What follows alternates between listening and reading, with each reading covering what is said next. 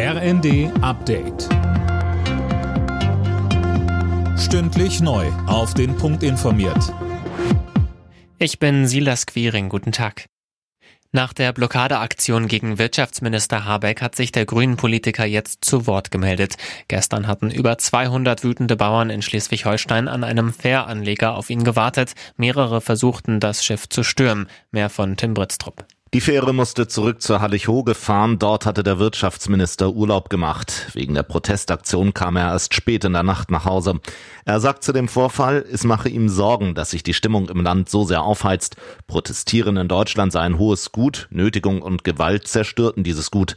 Der Bauernverband hat sich von der Aktion distanziert. Schleswig-Holsteins Ministerpräsident Günther sagte, dass die Chaoten dem eigentlichen Anliegen der Landwirte schaden würden.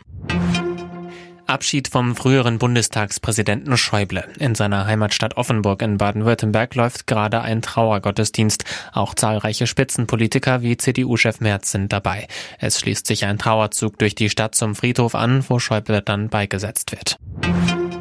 Mit Blick auf weitere Streiks der Lokführer hält sich die GDL noch bedeckt. Sie sollen aber 48 Stunden vor Beginn angekündigt werden, sagte uns ein Sprecher der Gewerkschaft. Am Sonntag läuft der sogenannte Weihnachtsfrieden aus. Streiks wären also ab Montag wieder möglich.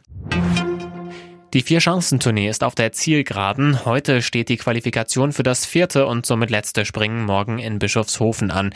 Die Skisprungfans hierzulande hoffen ja, dass endlich mal wieder ein deutscher Gesamtsieg klappt. Wie stehen denn die Chancen für den besten DSV-Adler Andreas Wellinger? Daniel Bornberg. Ja, noch alles drin. Wellinger hatte zwar die Gesamtführung beim Springen in Innsbruck an Ryoyo Kobayashi verloren und muss nun gut zweieinhalb Meter auf den Japaner aufholen. Die Schanze liegt ihm aber. Hier hatte er schon als Schüler trainiert. Voll angreifen, das ist die Devise, sagt Wellinger.